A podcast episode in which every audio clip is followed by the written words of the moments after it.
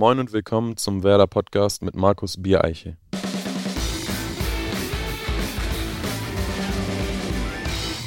Moin und herzlich willkommen zu unserer 72. Ausgabe des Werder Podcast. Auch in dieser Woche präsentiert von unserem Partner Hakebeck, der Kuss des Nordens.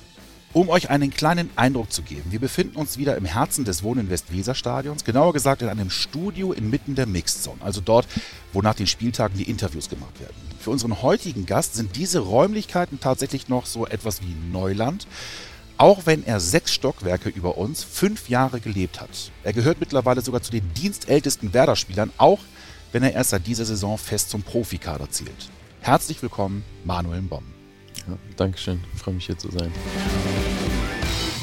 Ist das eigentlich so gelernt, dass man jetzt Manuel Bomb sagt oder möchtest du nur noch Manuel Bomb oder ist es doch schon wichtig zu sagen Jean-Manuel Bomb? Ach, jeder kann mich eigentlich so nennen, wie, wie er es möchte, aber Stefan. ja, Manu auch gerne. Ja klar, Jean ist mein, mein erster Vorname.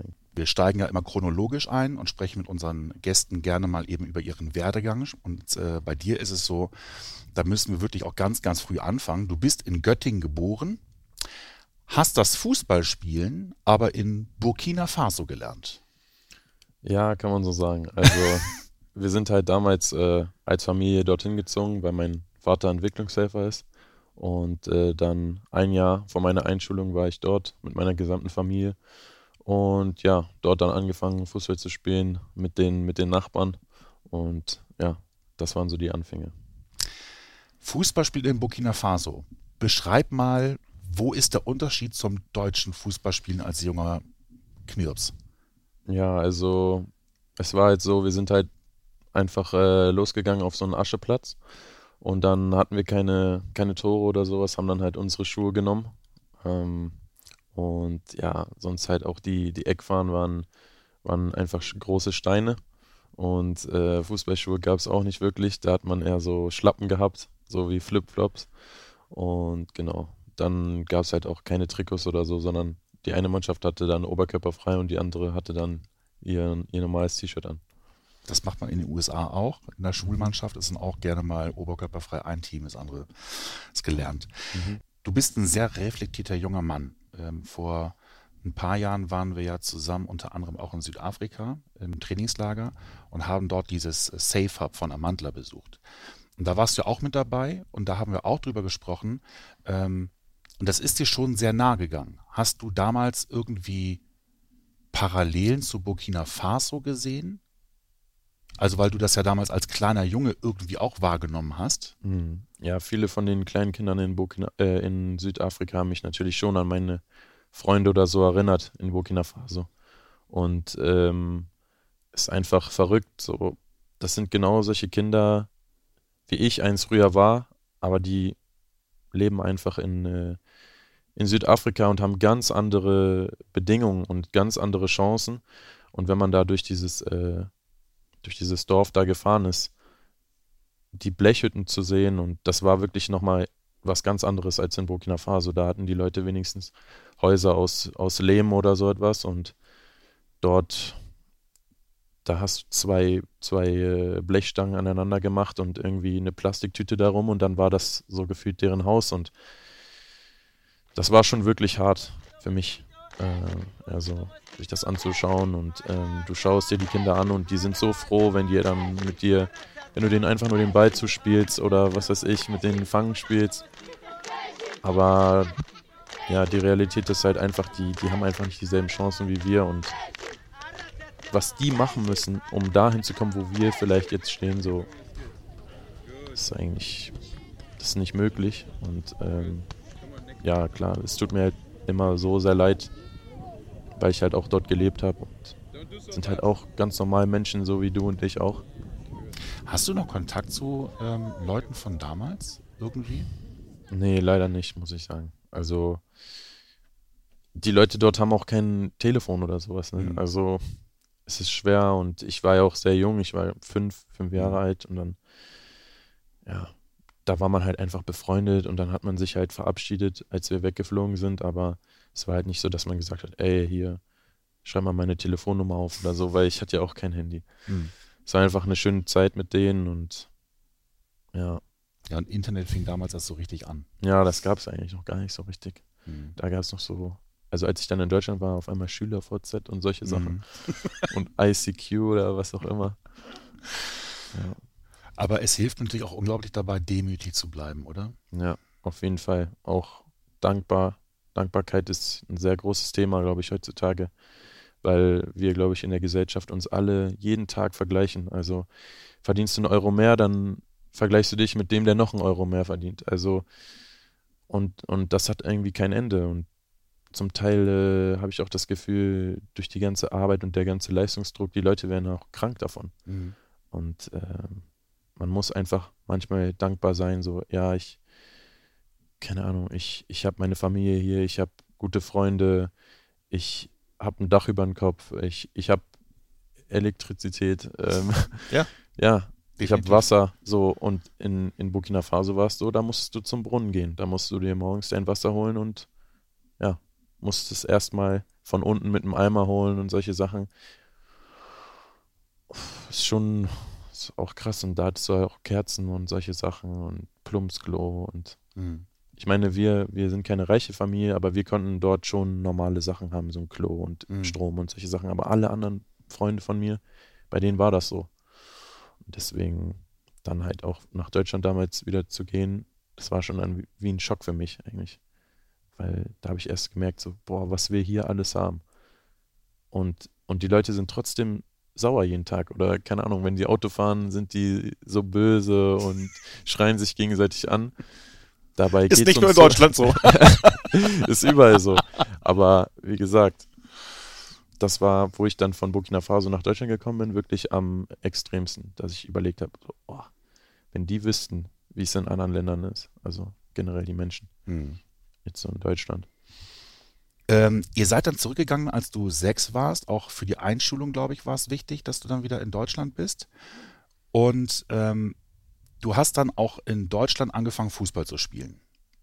Genau, also ja, dann für die, für die Einstellung halt nach Deutschland gekommen und äh, aber vorher schon in der Schule gewesen in Burkina Faso. Da hatte meine Mutter mir gesagt, okay, du kannst jetzt hier noch in den Kindergarten gehen oder kannst halt schon in die Schule gehen und dann, ja, wollte ich halt unbedingt in die Schule gehen und habe alles schon auf Französisch gelernt und ja, dann halt in, in Deutschland eingeschult worden.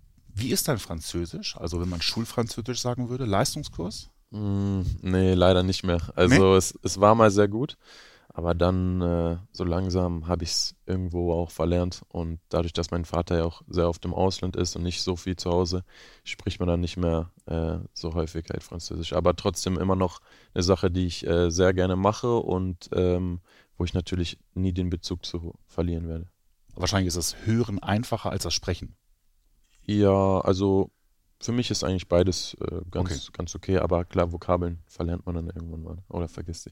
Ja. Wenn man so deine Vita anguckt, dann steht immer, äh, kam von JFV Göttingen zu Werder Bremen. Aber deine Heimat ist ja Bovende. Genau, Bovenden, ja. Bovenden. Mhm. Da bist du ähm, bis 2012, also du warst nur ein Jahr bei JFV und davor warst du eben in Bovenden. Ähm, die haben da auch einen richtigen Manuel Bomb Fanclub, oder? Ja, kann man so sagen. Also, die unterstützen mich natürlich bei, bei jeder Sache und waren dann auch bei der Fritz-Walter-Medaille äh, damals in Stuttgart dabei und ähm, ja, haben mich auch nur sehr schweren Herzens äh, gehen lassen zum JV Göttingen. Und ja, klar, ich bin da immer willkommen und freue mich auch immer wieder, die, die Leute dort zu sehen, wenn ich in Bovenen bin. Aber du bist auch tatsächlich öfter da, ne? Also, Ja, was heißt öfters? Also, wenn ich mal ein freies Wochenende habe oder einen freien Tag, dann fahre ich auch natürlich auch mal zur Familie. Und dann geht man hin und wieder auch mal bolzen oder da ist gerade ein Spiel von irgendwelchen Freunden, die im Verein noch spielen und dann schaut man mal vorbei und, und äh, ja, grüßt die Leute und ja, ich meine, man kennt sich ja auch. aber ist es wahr, dass die auch dich so verfolgen, dass die, sobald du Erfolge feierst, wie zum Beispiel dein Bundesliga-Debüt, dass sie das auch auf die Homepage bringen?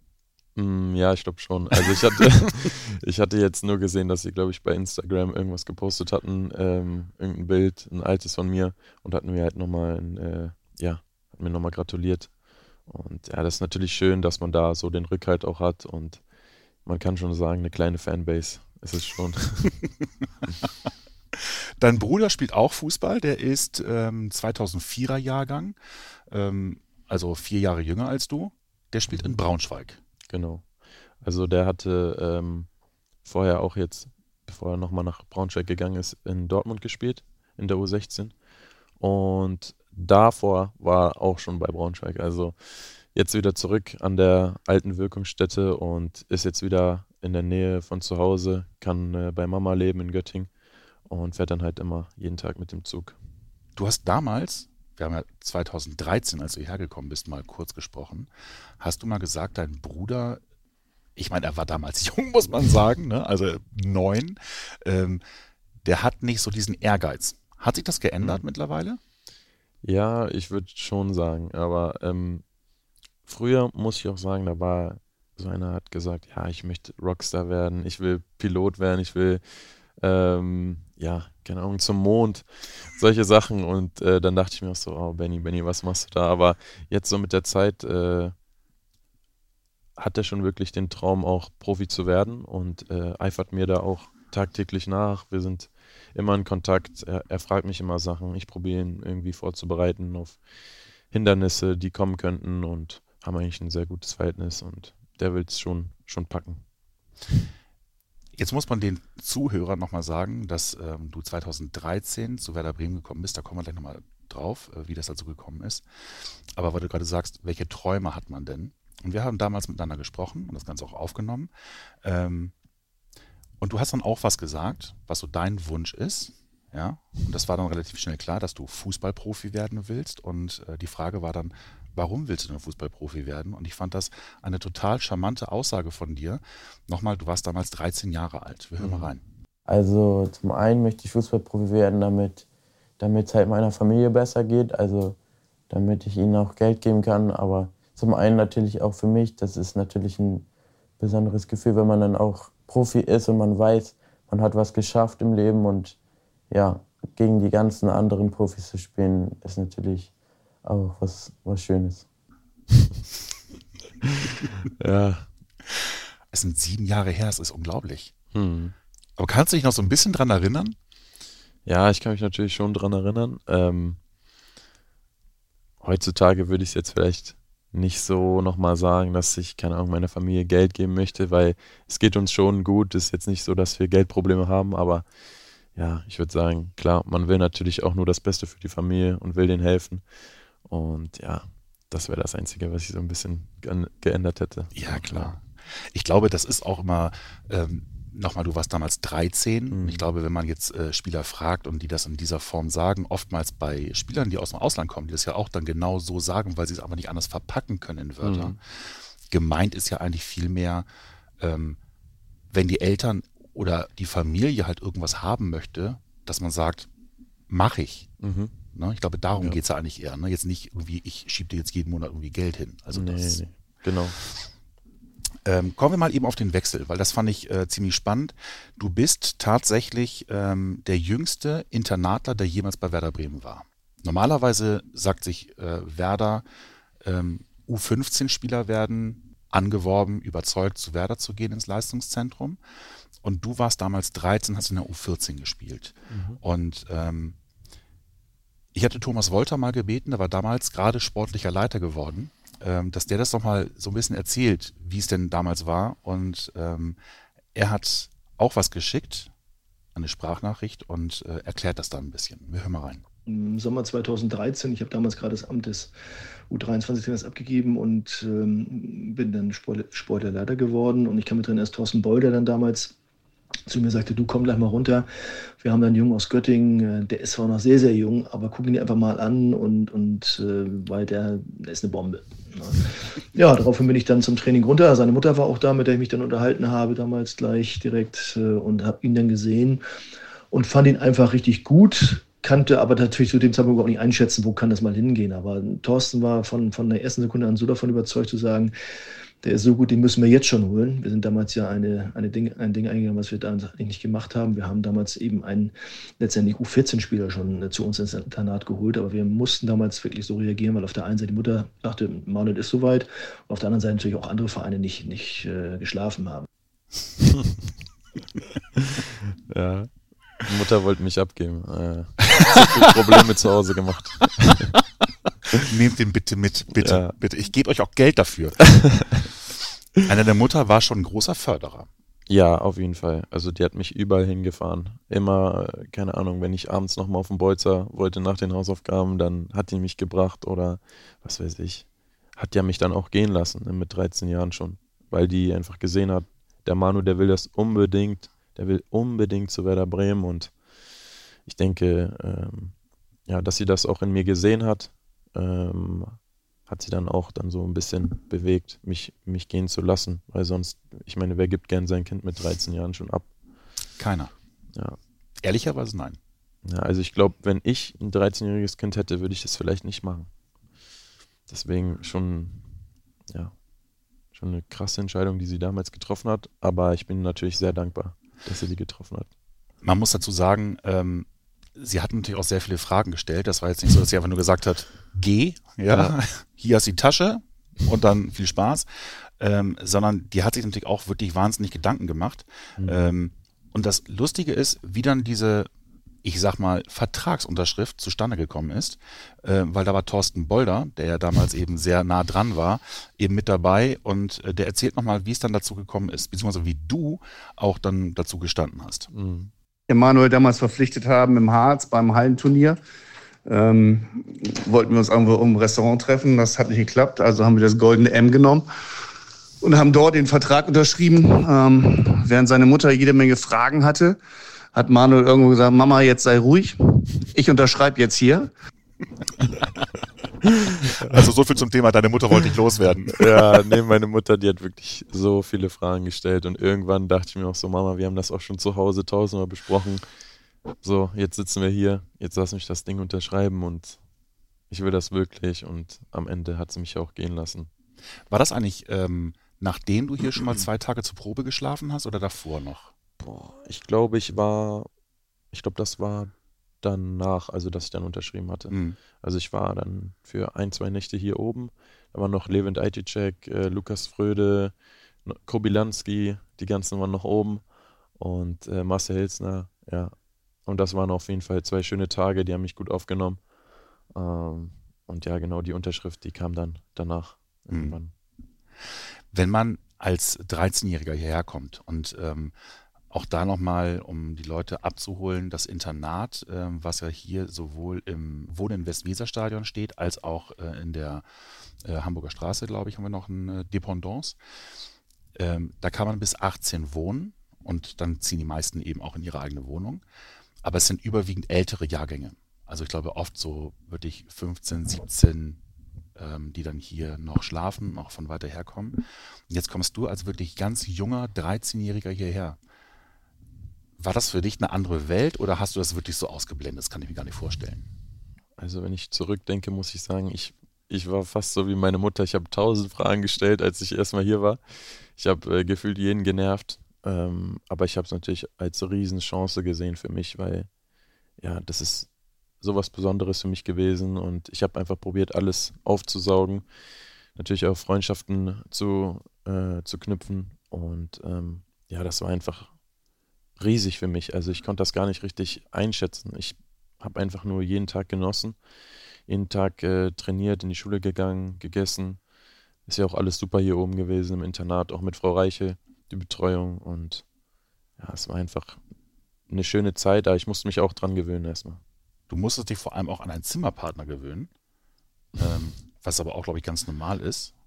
Auch da hast du damals was dazu gesagt, als wir dich gefragt haben. Am Anfang war es ein bisschen äh, ungewohnt hier, so mit einem Zimmerpartner, weil vorher hatte ich ja ein Einzelzimmer. Und ja, also nach einer Zeit ging es dann noch besser und wir haben uns auch besser verstanden. Ja, und jetzt verstehen wir uns immer noch gut. weißt du noch, wer dein erster Zimmerpartner war? Ja, Jonas Hupe. Jonas Hupe? Ja, Jonas Hupe, genau. Torwart. Ähm, ja, am Anfang, ich glaube, wir waren beide so ein paar Sturköpfe. und ähm, dann gab es mal kleinere Probleme und ja, Heimweh und die ganzen Sachen, aber da haben wir uns irgendwann auch gefangen und ich meine, dann gewinnt man sich auch aneinander. Und ja, jetzt. War dann Heimweh sehr schlimm? Oder anders gefragt, war das Heimweh am Anfang schlimmer oder ist es dann irgendwann später gekommen, als es dann auch in der Schule vielleicht mal nicht so gut gelaufen ist? Ja, also ich muss sagen, die Zeiten dann so im Winter, ähm, wenn alles dunkel ist und keine Ahnung, vielleicht hat man hier mal ein bisschen Schmerzen und was weiß ich, dann mit dem Zimmerpartner versteht man sich nicht so ideal. Ja, das sind, glaube ich, so die Zeiten bei mir dann damals gewesen, wo es dann ja ein bisschen gestockt hat und wo ich auch mal lieber nach Hause gefahren bin am Wochenende, als im Internat zu bleiben. Aber es war nur eine kurze Zeit. Also wir haben uns da irgendwann auch zusammengesetzt und äh, dann haben wir das alles geklärt und dann war auch alles gut. Ja. Wird dann euch auch immer so die Geschichte erzählt, ich kenne sie jetzt mal vom Hören sagen, Aaron Hunt ist ja auch mhm. mal nach Hause abgehauen, einfach weil er nicht mehr wollte, ist dann aber doch zurückgegangen. Mhm. Wird euch sowas dann auch erzählt, wenn ihr mal so Heimweh habt? So, ja, ihr seid ja nicht alleine, auch die Großen, die jetzt in der Bundesliga spielen, die haben auch solche Probleme gehabt? Ja, auf jeden Fall. Also unsere Trainer haben uns das gesagt und also Frau Reiche auch. Und ja, das, das hilft einem dann natürlich schon, als junger Spieler sowas zu hören dass man da nicht irgendwie jetzt äh, alleine dasteht oder der Erste ist, der Heimweh hat. Ähm, was ich auch erstaunlich fand, du, du, du fandest als 13-Jähriger äh, Schule toll. ähm, auch da muss man vielleicht mal sagen, das war ja, glaube ich, der einzige, die einzige Schnittmenge mit Gleichaltrigen, weil du, wie gesagt, im Internat warst du ja eben der Jüngste. So, und da mhm. warst du dann unter Gleichaltrigen. Hatte das dann eben so diesen Effekt, dass du dann auch eher Bock auf Schule hattest? Ja, würde ich eigentlich gar nicht so sagen. Ich habe einfach immer Schule so gesehen, dass, dass es nicht ohne Schule geht, dass ich, äh, auch wenn ich einen Fußballtraum habe, trotzdem die Schule laufen muss. Und dann habe ich einfach probiert, da auch Gas zu geben. Klar, ich konnte auch nicht jeden Tag dann, wenn wir morgens früh Trainings hatten, äh, Training hatten, dann immer alles geben, aber ich habe immer probiert, einfach ja, mein Bestes zu geben und äh, jetzt habe ich mein Abitur auch in der Tasche und es hat sich auf jeden Fall gelohnt. Notenschnitt? 2,3. Das ist gut. Ist okay, ja. Ja. Also ich meine, man muss ja auch da sagen, ihr habt ja auch echt viel um die Ohren. Also ist ja nicht so, dass du mhm. jetzt wie jeder andere ganz normal jetzt immer nur büffeln kannst, sondern du hast ja da auch mal so einen richtigen Output an Training. Ja, also man hat halt eine sehr hohe körperliche Arbeit und dann irgendwann liegst du halt im Bett, kommst gerade vom, vom 17 Uhr Training und dann liegst du da und denkst dir so, ah, ich muss eigentlich noch Hausaufgaben machen, aber du hast einfach keine Kraft, weil du morgens äh, schon Training hattest und dann nochmal am Nachmittag und dann damals, ich kann mich noch dran erinnern, am Montag war immer Herr Figura, der hat dann immer richtig schöne Kraftübungen mit uns nochmal gemacht und äh, ja, es ist schon hart, aber irgendwann, wie gesagt, man gewöhnt sich dran und ähm, man kriegt so einen Ablauf rein und dann geht das schon. Du bist sehr früh aufgefallen, dass du sehr viel Talent hast, aber auch einen unglaublichen Willen. Und ich glaube, das hat auch dazu geführt, dass du auch äh, immer mal wieder Jahrgänge nicht übersprungen hast, aber eben auch immer wieder einen Jahrgang höher gespielt hast, als du eigentlich hättest machen müssen. Das hatte ähm, Thomas Wolter nochmal gesagt. Mhm. Nach dem Vierteljahr war eigentlich klar, der Junge, äh, der marschiert. Der war nach dem Vierteljahr bei uns, als wenn er schon drei Jahre da wäre war offen, aufgeschlossen, netter Kerl, hat sich einwandfrei verhalten, hat sich sportlich super entwickelt und ja, dass er seinen Weg jetzt so erstmal gegangen ist, toll. Ne? Er wäre ihn sicherlich sehr gern noch viel früher so gegangen, weil bei ihm mal alles ein bisschen schneller ging. Er hat also 16 Spieler schon in der U17 gespielt. Wir haben ihn schon ein bisschen früher auch in die U19 mit dazu genommen zum Training und und und. Das stimmt, du warst sehr früh ähm, in den höheren Jahrgängen dabei. Ja, also hätte ich mir jetzt, also habe ich nie so richtig erwartet, aber ich habe halt tagtäglich einfach Gas gegeben und anscheinend äh, habe ich die Leute dann irgendwie beeindruckt oder haben gesehen, dass ich was auf dem Kasten habe und mhm. ja, ist natürlich schön dann und eine große Ehre dann, keine Ahnung, in der, wenn man noch in der U15 spielen könnte, dann damals mit Jojo und äh, Niklas zu spielen, also Johannes Eggestein und Niklas Schmidt, die da alles auseinandergeschossen haben und äh, ja, das ist einfach super cool, halt so ein junger Spund, ne? Dann mhm. einfach mit, mit zu zocken. Ähm, 2017 war eigentlich nicht so wirklich dein Jahr. Also du hattest Adduktorenprobleme. Ich weiß nicht, mhm. war es Adduktoren oder waren es am Ende war es dann äh, Schambeinentzündung? Schambeinentzündung. War schon eine Schambeinentzündung, ja. ja. Mhm. Und du bist da ja wirklich ein Dreivierteljahr oder fast ein ganzes Jahr ausgefallen. Ich glaube, angefangen im Februar und irgendwann im November war es dann mehr oder weniger ausgestanden. Mhm. Ähm, und trotzdem wurdest du aber in dem Jahr mit der Fritz-Walter-Medaille in Silber ausgezeichnet für die Leistung in der U17. Ähm, hat das das ein bisschen auffangen können oder warst du da wirklich erstmalig oder war das einzige Mal wahnsinnig enttäuscht? Ja, also ich muss sagen, es fing ja an mit einer Adduktorenzerrung und dann dachte ich halt über, eine lang, über einen langen Zeitraum, dass ich das noch irgendwie hinbekomme, irgendwie auskurieren kann, aber dann ja, MRT-Bilder gemacht und äh, dann hat man gesehen, es ist eine Schambeinentzündung und davor halt auch immer mit der Nationalmannschaft gespielt, dann auch gegen England äh, in Portugal gespielt und ja, dann wusste ich, die EM-Quali steht an und äh, wenn wir uns da qualifizieren, dann natürlich EM und dann nochmal WM und das war eigentlich so mein Fokus und dann diese Diagnose halt zu bekommen, war halt schon echt hart für mich und echt ein, ein Rückschlag, so muss ich, da musste ich erstmal mit umgehen ähm, und dann halt aber die Fritz-Walter-Medaille zu bekommen, äh, war natürlich umso schöner. Ja? Äh, ja, also da habe ich mich riesig gefreut, habe das aber auch gar nicht erwartet. Also, weil so viele Jungs haben da so gut gespielt, auch bei der EM, bei der WM. Und ich habe von zu Hause äh, mitgefiebert, habe den die Daumen gedrückt. Ähm, ja, kam schon ein wenig unerwartet, aber ich hätte natürlich auch sehr gerne den Leuten dort geholfen und dem Team, vor allem, weil man sich halt über die Jahre einfach sehr gut kennt und ja. Jetzt hast du es ja mehr oder weniger geschafft. Also du hast es ja in die Bundesliga geschafft, hast eine Bundesliga-Spiele, sind ja schon zwei gemacht. Und viele andere, die eben in jungen Jahren ja körperliche ähm, Schwierigkeiten oder Verletzungen bekommen haben, die sind ja ganz häufig auf der Strecke geblieben, weil der Körper nicht mitgemacht hat. Eben gerade im Wachstum, ähm, diese hohe Belastung. Ähm, ich glaube, es gibt zahlreiche Beispiele, die man nennen könnte. Hast du dir damals da schon irgendwie Gedanken drüber gemacht? Ja, ich muss sagen, bei der Schamlentzündung war schon sehr hart für mich, weil du sprichst mit den Doktoren und keiner kann dir sagen, wie lange das noch äh, anhalten wird.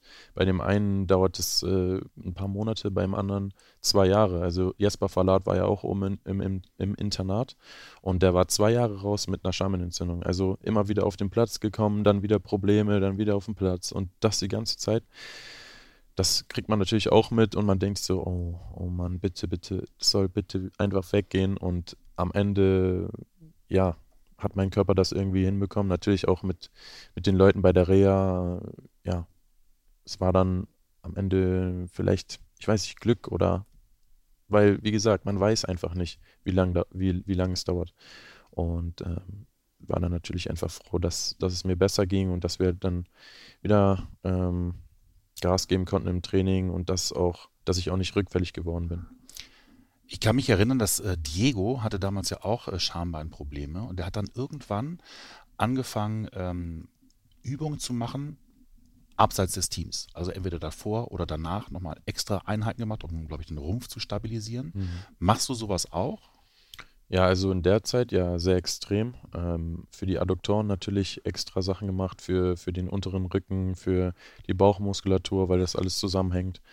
Und ähm, ja, das Wichtige ist halt einfach nur, dass wenn es einem wieder besser geht, dass man dann trotzdem halt diese ganzen Übungen weitermacht und präventiv auch ähm, ja, Übungen macht. Und äh, das habe ich einfach probiert beizubehalten und einfach jede Verletzung, die ich, die, die ich bekommen habe, dann dort die Übung mitzunehmen, weil das zeigt einem halt, okay, da ist vielleicht jetzt eine Schwachstelle. Und auch wenn du wieder fit bist, dann ist es vielleicht trotzdem immer noch eine kleine Schwachstelle. Deswegen einfach präventiv die Übung mitnehmen und ähm, ja, professionell damit umgehen. Mhm. Äh, professionell damit umgehen ist ein gutes Stichwort. Ähm, du bist ja wirklich ähm, nicht nur durch alle U-Nationalmannschaften gegangen, sondern auch bei Werder ja wirklich äh, straight durch von der U14, 15 äh, bis hin zu U23, also auch immer in diesen Jahrgängen Sprüngen auf der U19 in die U23, spielst da jetzt ein Jahr und hast auch schon einen Profivertrag. Und dann kommt die Entscheidung so, äh, Manu, wir verleihen dich nach Uerdingen. Ist man dann enttäuscht? Also klar, mein, mein erstes Profijahr dann hier in Bremen äh, hätte ich mir natürlich auch anders vorgestellt. Ich, ich meine, man kommt zu den Profis, man denkt sich, oh ja, jetzt endlich kriege ich meine Chance, jetzt bin ich bereit und so, aber zum Teil will man dann auch oft zu viel und merkt noch gar nicht richtig, okay, vielleicht bist du noch gar nicht so bereit.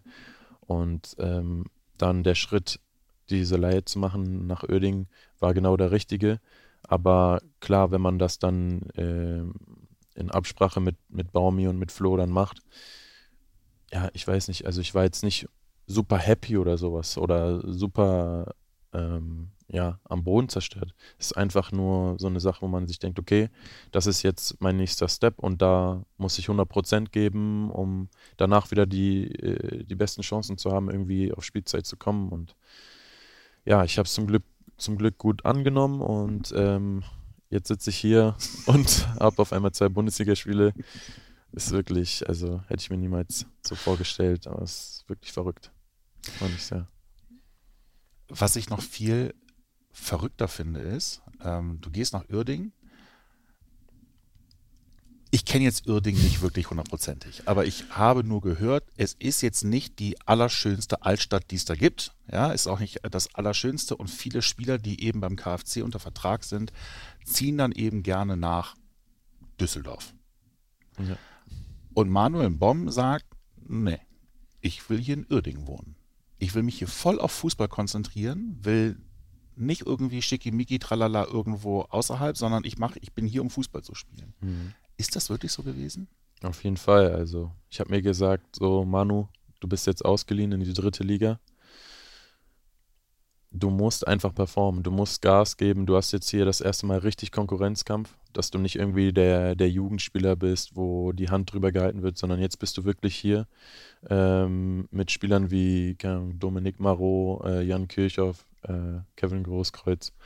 Und da musst du dich beweisen. Da musst du einfach tagtäglich 100% geben und auch diszipliniert sein. Immer pünktlich, pünktlich sein. Äh, und ähm, genau deswegen habe ich mir gedacht, boah, Düsseldorf, das, das ist jetzt der falsche Schritt. Und dann bleibe ich lieber in Krefeld und habe da kurze Wege. Ähm, einige Teamkollegen sind natürlich auch in Krefeld geblieben. Es war jetzt nicht jeder, der nach Düsseldorf gezogen ist. Und genau, habe das durchgezogen und das war, glaube ich, auch die richtige Entscheidung für mich. Hm. Warum Krefeld und nicht woanders? Äh, ja, also manche waren ja schon verwundert, äh, wieso KFC oder hatten äh, das nicht so jetzt oft gehört, dass jemand sich ausleihen lässt von dem Verein. Und ja, aber ich, ich dachte mir halt, das ist eine Chance für mich, einfach zu reifen auf und neben dem Platz. Und ähm, ja, hatte in der U23 halt auch sehr viele Spiele gemacht und dachte deshalb, ich muss vielleicht noch ein, einen Schritt höher gehen.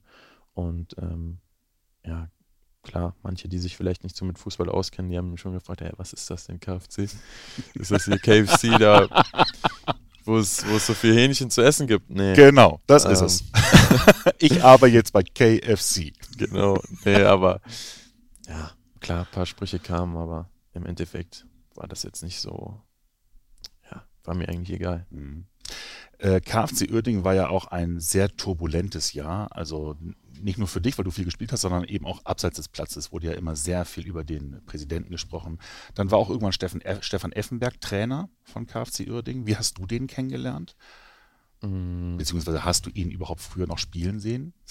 Ja, ich weiß natürlich, dass er Champions League gewonnen hat, äh, Bayern-Legende und ja, ich habe ihn dann auch das erste Mal persönlich kennengelernt und ähm, ist ein Typ, der halt unbedingt gewinnen will und man sieht das auch im Alltag die ganze Zeit, der kann nicht verlieren und ähm, ja, hatte mich dann auch mal zur Seite genommen, als ich äh, das Tor geschossen hatte gegen Viktoria äh, Köln, das Siegtor und ähm, hatte gesagt, Manu, wenn du so weitermachst, dann steht dir echt die, die Welt offen und ähm, meinte da aber nicht, dass ich irgendwie gut fußballerisch gespielt habe, mit, sondern einfach meine meine Aggressivität, meine Einstellung. Und das, das mochte der, glaube ich, an mir. Und ich fand auch, dass er immer ein ehrlicher Typ war.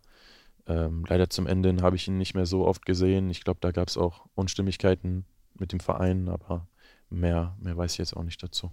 Aber es ist auch ein schönes Kompliment zu bekommen, oder? Ja, auf jeden Fall. Aber an dem Tag, äh, ja, da habe ich so viele Gratulationen bekommen und dann nochmal er dazu, war natürlich dann unvorstellbar, war krass. Du hast dich aber auch schon sehr früh auch nie vorne gesehen. Ich meine, du kannst, du bist ein polyvalenter Spieler, du kannst sehr viele Positionen spielen. Rechter Verteidiger, defensives Mittelfeld, du kannst auch auf der 10 spielen. Ich glaube, als Junge hast du auch einen Stürmer gespielt. Mhm. Aber grundsätzlich hast du dich auch eher so im defensiven zentralen Mittelfeld gesehen, oder? Mhm. Ja, würde ich schon sagen. Also auch in Bovenen damals äh, eher Mittelfeld gespielt. Und dann von Trainer zu Trainer, von Jahr zu Jahr, manchmal ein bisschen weiter nach hinten gerutscht, auch mal in die Innenverteidigung. Äh, und dann halt beim KFC auf einmal war ich Stürmer und äh, sollte die Innenverteidiger anlaufen. Ähm, ja, aber sonst halt auch viel in der Raute eingesetzt. Also Sechser, Achter, Zehner. Und jetzt auf einmal auf der rechten Außenbahn. Ähm, ja, ich probiere einfach wirklich immer nur Gas zu geben und, und dem Team zu helfen. Und wenn der Trainer meint, ich bin auf der Position jetzt am wertvollsten, dann mache ich das. Dann würde ich auch ins Tor gehen. Nein, Spaß, aber es ist halt so. Der Weg nach Uerdingen war ja im Grunde dieser Schritt zurück und das ist, glaube ich, auch das erste Mal für dich ähm, der Moment gewesen, wo es halt eben nicht einfach nur aufwärts ging. Das hatte Thomas Wolter auch nochmal ähm, gesagt und, und geschickt und hat das mal beschrieben, wie wichtig das ist, solche Situationen auch anzunehmen. Wir hören mal eben kurz rein. Das ist normal, wenn man im Profibereich kommt, dass man da auch ein bisschen Zeit braucht. Und jetzt hat er sich gezeigt, hat sich richtig gut gezeigt. Und äh, ich habe mich unglaublich gefreut, dass ich ihn gegen Schalke dann in der Anfangself gesehen habe. Und hoffe, dass er seinen Weg so weitergeht, denn letztendlich hat er noch nichts erreicht. Jetzt geht es darum, eben dran zu bleiben, zu bestätigen.